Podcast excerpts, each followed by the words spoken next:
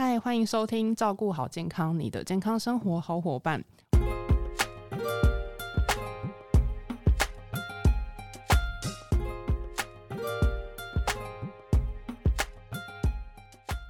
我是 Kelly。本周照顾好健康呢，很高兴邀请到优活原力研发长 Anne。我们先欢迎 Anne。各位听众朋友，大家好，我是 Anne。哎，你不觉得最近真的好热？来上班的路上啊，根本就是酷刑。早上都会想去就是超商买一杯冰的美式，然后赶快上去吹冷气消暑。其实哈，反而这样子不是很不是很消暑啦。说实在，好，可是就是。如如果马上就是去买那个喝杯凉的啊，然后吹个冷气，不是应该就是很消暑？因为身体就马上就觉得好冷哦，好凉啊！我跟你讲，你们年轻人就是这样子，都会灌冰水。那你们以为冰水冰冰凉凉灌下去，身体就会凉起来？其实不然。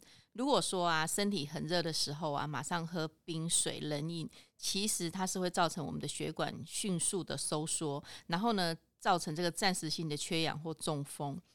我不晓得你有没有这样的经验，就是说我们很热，或者是说我们吃冰吃太快的时候头会痛。其实它就是身体太敏感了，因为你就说身体是热的，那你一下太冷的东西进去，其实身体会受不了。而且啊，呃，像一般人会想说啊，天气很热，我就会这个冲冷水澡，哦，很透心凉。但是啊，其实这样子啊，毛细孔反而会吸进去很多的寒气，好让人容易生病，或是心脏会受影响。那还有就是说，比如说像很多男生他在家里，有时候天气热他会打赤膊，或者说洗完头让他自然的干呃风干，然后也没有吹干，其实这都是大忌。哦，我知道那个头发就是受寒会导致头痛，就可能就是冷气突然太太强。但是打赤膊不是应该更容易散热嘛？因为他就整个人就是脱光光了。其实啊，吹风它会让毛细孔迅速的收缩嘛，那其实湿气它反而会闷在体内，更容易中暑。那因为凯莉很年轻呢，我不晓得，就是说你有没有听过冷气病这个名词？有有嘛哈？好，其实冷气病就是说，比如说我们呃从外面很热啊大太阳，然后到冷气房来，好，那血管急剧的这个收缩，好，那个毛细孔急剧收缩，反而把热气闷在体内。那这样子通常呢，我们冷热的调节不好，哦，人就容易发烧。其实它也是中暑的一种。所以中暑呢，不是只有天气热、水分喝的不够导致我们的身体发烫哦发烧以外。呢，其实呃，频繁的这个进出冷气房跟这个呃外面很热的这个天气，其实也是很容易中暑的，所以要特别注意。那这样，如果说就是呃，嗯按这样说的话，就是夏天很热，不能吃冰，也不太好像说也不太能，就一下子马上就喝冷的冷饮的部分。那如果有没有建议说，那夏天怎么样一个好的消暑的方式？好，因为我们刚才只是绕着就是天气热不要吃太冰冷的东西嘛，哈，喝冰水。其实我会建议就是说，其实天气热，我们反而喝一点温水，温热的开水，反而比较容易把体内的热气、湿气好让它排出来。好，那另外呢，就是说我们俗话说啊，夏天吃苦，甚至。呃，甚是吃补，为什么这样讲啊？就是说，其实夏天因为天气很热，那你反而呃以食补来吃啊，吃一些比较凉性的东西呢，呃，比较有苦味的东西，其实会让身体比较舒服，哦，可以达到这个消暑解燥的功能，哦，让我们人呢从这个烦躁的情绪哈，也可以呃减缓。那我这边首推的食物呢，一定是苦瓜，苦瓜是第一名。现在是苦瓜，可是他喽，对，大家都不太敢就是碰苦瓜。对对对，那其实现在啊，哎，其实我我不晓得凯莉有没有就是烹调煮煮苦瓜的经验。其实苦瓜你只要烹调的好啊，其实它不会那么苦，因为苦瓜的这个我们把它破半之后不是会去籽嘛？嗯，那去籽它其实有一个那个应该是囊嘛，囊呃囊膜那个膜其实把它刮掉，其实苦瓜就不会那么苦。木瓜一样中间。对对对，它有一个囊，其实那个囊把它刮掉。苦瓜就不会这么苦哦。对，那其实苦瓜其实呃，我刚刚讲的，以中医来讲，它是有点凉性的东西嘛。那其实以西方营养素来看，我们来分析它的营养成分，其实它里面含有这个丰富的维生素 B one。那我们都知道，就是说，如果有听我们的这个节目的听众朋友啊，那大概有听提听我们讲过 B one 的功能哦。其实 B one B one 可以预防跟维持心脏的也很好的功能哦。那它对我们神经性的这个保护呢，也都蛮有作用的。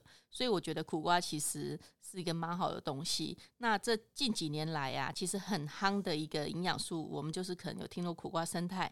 啊，那苦瓜生态呢？其实它是可以帮助调节血糖，好，所以说如果有这个糖尿病患呢，其实呃，我们也会建议，就是说在饮食上面，其实偶尔可以多摄取呃苦瓜这样子的一个食物，好来帮助，因为苦瓜其实它就是一个天然的胰岛素，它对我们糖尿病的病患其实是有帮助的。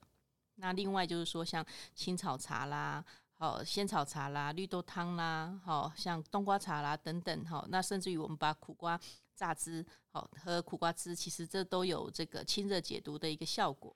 哦，这好颠覆我，就是对于如果很热，马上会去选择的饮品的部分，暂时苦瓜汁。那除了就是饮食，我们这边就是哎，你这边有就是呃，提供给大家一个很。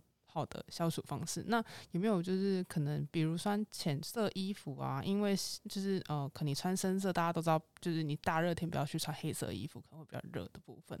那有没有建议说，诶，怎么样的呃方式可能会比较达到体内的降温？呃，如果说像夏天的话，我们当然就是说。呃，不要喝太多的冰水嘛，哈，大概凉水哈到温水是可以接受的。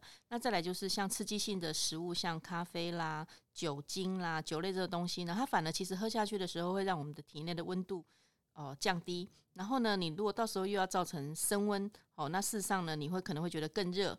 哦，那还有就是说，我们提到就是尽量不要冲冷水澡，然后就还是以温水澡、温水浴。好，那还有就是说，其实我们知道夏天如果说呃不吃冰，其实也会很痛苦嘛。那我们就建议就是说，如果好你真的要吃冰，那我们就是不要空腹吃。哦，我们可能胃里面有些食物的时候，我们再来吃它。哦，那这样子呢，呃，这个冰凉的食物呢，就比较不会造成我们肠胃道的刺激。那对于功能比较不好的人呢，可能就会减少他有腹泻啦、腹痛的一个情况。好，那再来就是说，我们吃冰就慢慢慢的品尝，那不要一次吃太多。哦，那如果说年纪比较大的或肠胃功能不好的，我们尽量不要晚上吃冰。好，那其实我们刚刚还少提到一个水果，如果说因为夏天可能很多人会喜欢吃西瓜，嗯，好，冰在冰箱里面冰冰凉凉很好吃。那同理哦，就是说如果呃我们是晚上吃西瓜的话呢，我们尽量不要吃太多，否则啊半夜可能就会闹肚子。太寒吗？太寒，对。哦，所以就是可能西瓜就是要选择在呃白天吃，白天吃会比较好一点。那一次建议的西瓜用量会是建议在可能这个东西呃也也没有说一定要限制在几公克，因为我觉得讲几公克我可能有点压力太大了，因为他不晓得几公克。那平常我们就是说呃以比如说一片两片哈，不要太吃太多，这样这个范围应该都还可以。就是以巴掌大小这样算一片的话。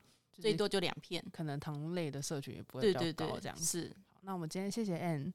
我们希望本集的内容可以帮助得到你，也希望大家也会喜欢本集的内容。如果说还要听什么关于健康营养的知识话题，也欢迎在底下留言。照顾好健康，我们下次再见，拜拜，拜拜。